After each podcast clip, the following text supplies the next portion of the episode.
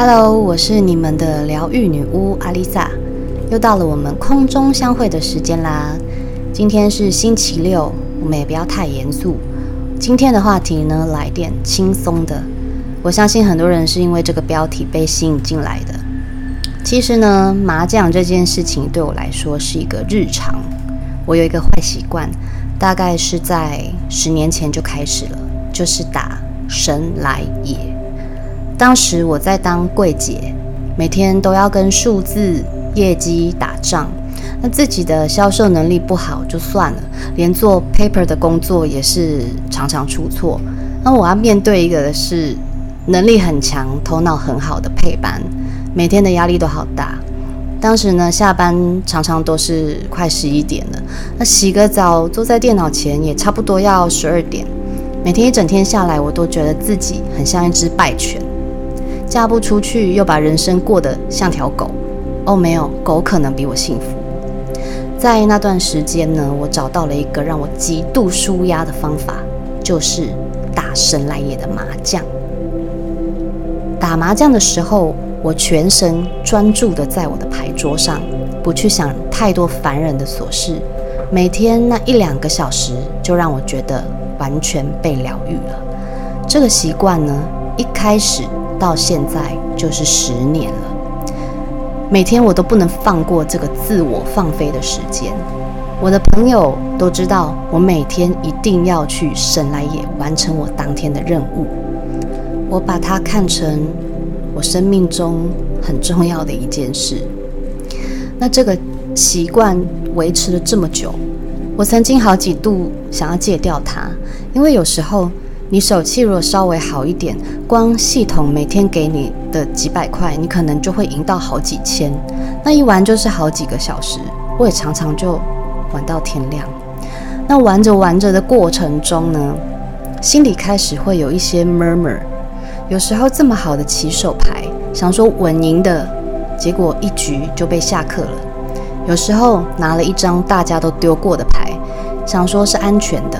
一丢出去，立刻被唬。有时候丢什么来什么，有时候好不容易要唬了，却被你的上家抢胡。这时候真的会一直想要问候对方的阿嬷。后来想想，打麻将不就是跟人生一样吗？你的起手牌就是你的天赋，你家里给你的资源，跟你与生俱来的运气。但是当你以为你可以用这些当你的靠山，而去疏忽到自己也应该要付出，应该要努力，那么再好的起手牌都是枉然的。大部分的人都是看到自己没有的，羡慕、嫉妒、比较、竞争，别人有什么自己也要有。为什么她男朋友总是买名牌包给她，带她去吃高级的餐厅，而我要什么都要自己赚？为什么她有个不用担心经济负担的家庭？而我却要不断地为家庭付出，为什么别人的老公温柔体贴，而我的老公却连帮我带个孩子都不愿意？为什么所有的好事都发生在别人身上，而我的日子却总是那么辛苦呢？为什么呢？亲爱的，因为你们的起手牌本来就不一样啊！我们总是看不到别人内心所承受的。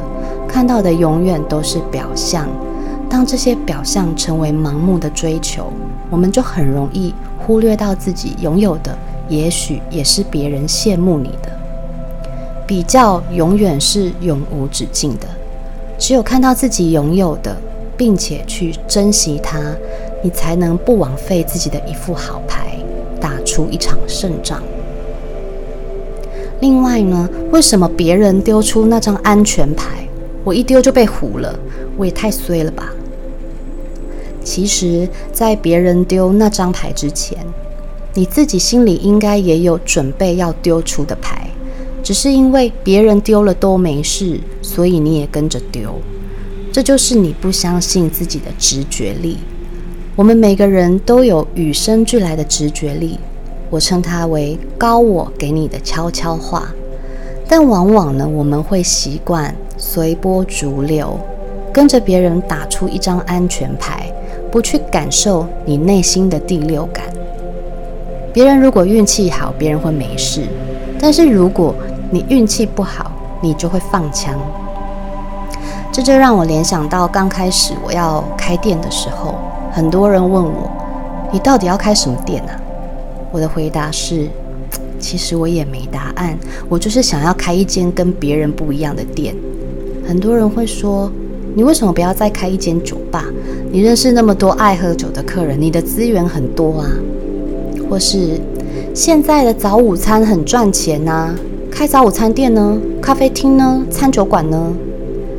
总之，我听到很多建议，但我不是对喝酒的夜生活腻了，就是我根本不会做菜，不会煮咖啡。我是要开什么餐厅、咖啡厅啦？当初我的设计师一定也觉得很纳闷，到底这个业主是要开什么啊？他听得不飒飒，但是呢，我还是感谢他帮我完成了这个我给一百分的店。刚开始我想要以花草茶店为主，在喜欢的空间里做自己想做的事情，就这么简单。但谁知道，我竟然开始了灵性课程。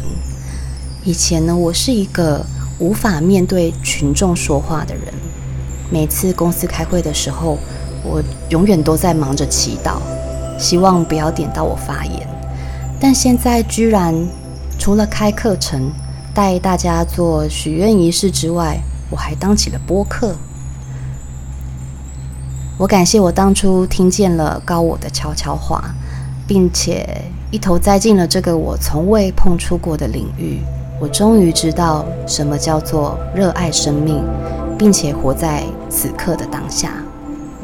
每个人都有自己的 SOP 要走，别人赚钱是别人的运气跟他抓到的时机。当那个时机过了，你晚了一步，命运可能就完全不同了。所以呢，请相信你的直觉力。但是当然，有些人的直觉力总是很弱，这个就是需要靠冥想。去连接宇宙跟高我给你的智慧。每一次冥想呢，其实你都在为你的灵性分数加分。当你的高我跟你内在合一、合而为一的时候，你的内心不会有挣扎，不会有所谓的天使与恶魔交战。你的决定往往会让你的人生过得更精彩、更顺遂。还有一种状况是。你输了好几把，终于换你当庄家了。赢了次，赢了一次，想说：“哎呦，运气来喽！”结果第二次连一拉一，你还倒输。这就是呢，人往往会因为一瞬间的成功而模糊了自己的初心，忘了自己最初的模样。例如说，假设啊，假设如果我今天店忽然就生意爆满了。楼下喝花茶，楼上我就接疗愈个案。嗯，这个是我的梦想啦。如果我在这时候开始有了野心，想要再扩展一家店，但我其实是无法两边都兼顾，而失去了原本该有的服务品质，我就可能会连本带利惨，因为。当事业开始起飞的时候，一定会听到很多声音，就是再开一间啊，乘胜追击呀。如果我的脑波很弱，被眼前的利益迷惑，我就会失去我的初衷，因为我一个人不可能同时出现在两个地方为不同人疗愈，那这样子就完全失去了这间店存在的意义。